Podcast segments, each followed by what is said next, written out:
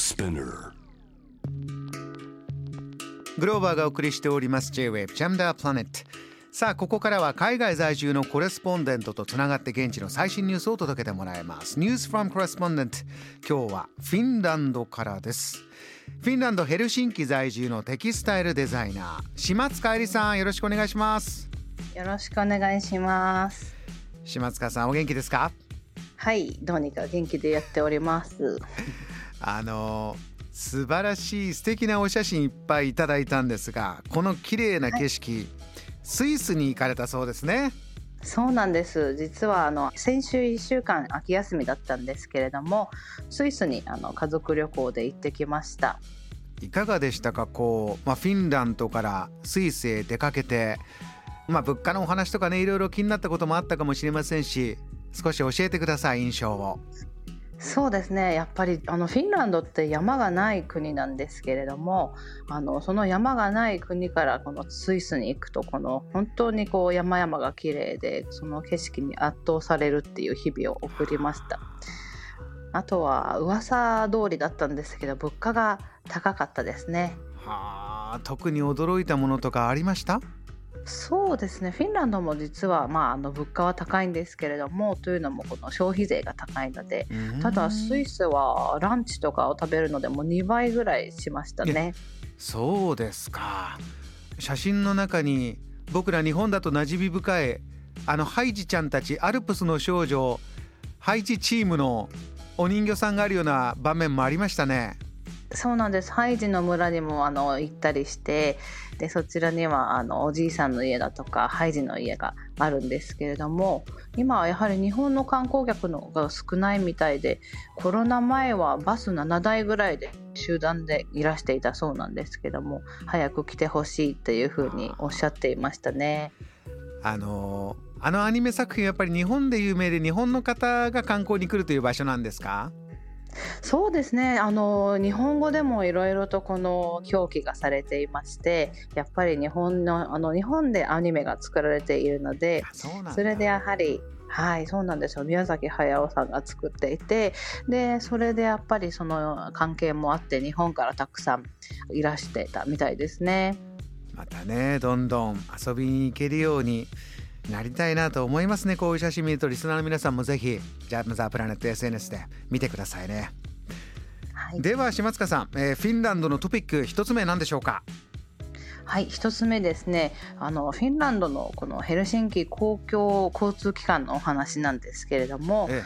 実は、まあ、今はですねあのベビーカーを1台こう引いていると大人1名がですねチケット代が無料になるんですね。はあいいですねそうなんですよ。で私もあの6歳の娘がいるんですけれど、うん。まあ、あの娘がベビーカーに乗っている時にはかなりこう恩恵を受けていたサービスでうん。で、まあ、気軽にあちこち出かけられるっていうのもあのありがたいですしあのすごくいいシステムだったんですがあのいろいろとまあ電気代が上がったりいろいろと経費が上がったりしていることもあってその特典がなくなるかもしれないっていうはあ議論がされているんです。ここだけは残してほしいようなねそれぐらいなんか素敵なサービスに思いましたけれども今議論はどうなってるんですか？あのこのつい最近あの新聞で公共交通機関がこのサービスをなくすかもしれないことを検討しているっていうようなことを発表したばかりで多分今は皆さんこうあこれがなくならないでほしいなっていうふうに思っている方がたくさんいると思いますね。あのはい。チケットを買う手間がないっていうだけでも本当助かりますでしょ。そうなんですよね。やっぱりいろいろと赤ちゃんがいると気が回らなかったりしますし、はい、うんなので。続いてほしいサービスですね、はい、うん。そうなんです。えー今後どうなっていくか、えーまたリポートもいただきたいと思いますがでは島塚さんもう一つのフィンランドのトピックお願いしますはい、えーとですね、今週末ヘルシンキブックフェアというのが、えー開催されます。これはフィンランドの本好き読書好きの方は1年の中でも最大のイベントだそうですねそうですね。このイベントは2001年から始まったそうなんですけれどもえ結構人気のフェアでしてえうん、コロナ前はですね2019年には9万人も来場していたそうなんですね。結構フィンランド読書家の方多いですか？そうですね。多いと思います。なんかこちらには公共の図書館もすごく充実していてなのであの図書館に子どもの頃から通うっていうのもすごく習慣化されていますね、このブックフェアヘルシンキブックフェア島塚さんも参加しますか？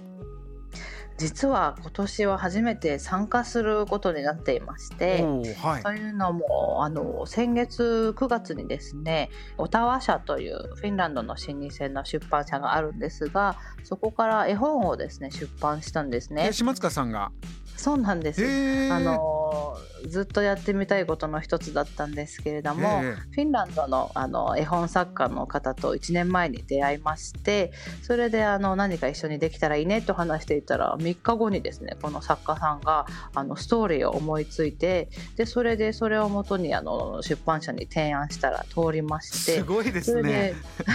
そ うなんですであの念願のあの初の絵本を出版することになりました。おめでとうございます。ありがとうございます。島塚さんはあのテキスタイルデザイナーこう記事のデザインですけどこの絵本に関してはどういう参加をしたんですか？あそうですね。あのストーリーの方はフィンランドの作家さんがあのお話を作ったんですけどもそれに挿絵を描くというイラストの方の担当をしましたそうなんだ。どんなキャラクターを作ったんですか？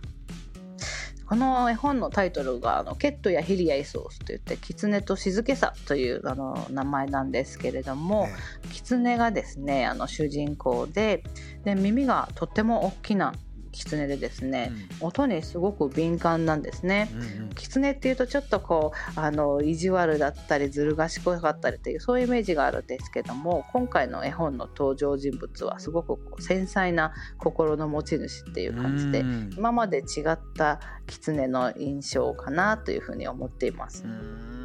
こうするとまたそこのイメージから出てくるイラストどんな狐さんになっているのかこれは日本でも絵本が見られるようになりますかね？そうですね。まだ出版社が決まってないんですけれども日本でもいつか出版であの翻訳されたらいいなと思っております。その日を楽しみにしつつ今週末はヘルシンキブックフェア島塚さん、はい、思いっきり楽しんでください。はいありがとうございます。お忙しい中リポートありがとうございました。ありがとうございましたいやいいですね。読みたいですね。ヘルシンキ在住コレスポンデントテキスタイルデザイナー島塚えりさんのリポートを伺いました。JAM The Planet.